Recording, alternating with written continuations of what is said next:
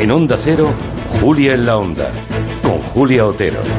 Pues sí, al fin podemos empezar con una buena noticia y es la primera semana en no sé cuántas, ¿verdad?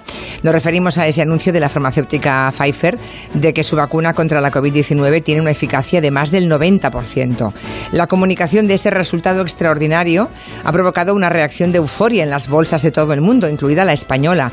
Fíjense que hasta un 9% ha estado escalando el IBEX 35 un rato, ahora está en el 7 y pico por ciento, con todos los valores vinculados al turismo, especialmente ellos propulsados al alza con incrementos históricos en algún caso de hasta un 20%.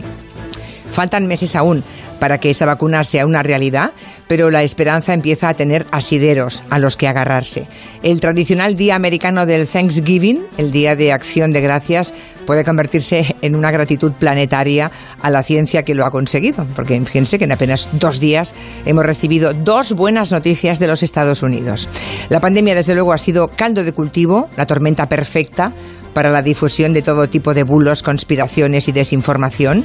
Sin embargo, la publicación en el BOE el día 5 de noviembre del procedimiento de actuación contra esa desinformación inquieta en España a muchos sectores. No parece aceptable que esa lucha, que desde luego es necesaria, no se aborde desde todos los frentes y desde luego con el concurso de todos los partidos políticos. Si es una cuestión de Estado, como tal debe ser abordada.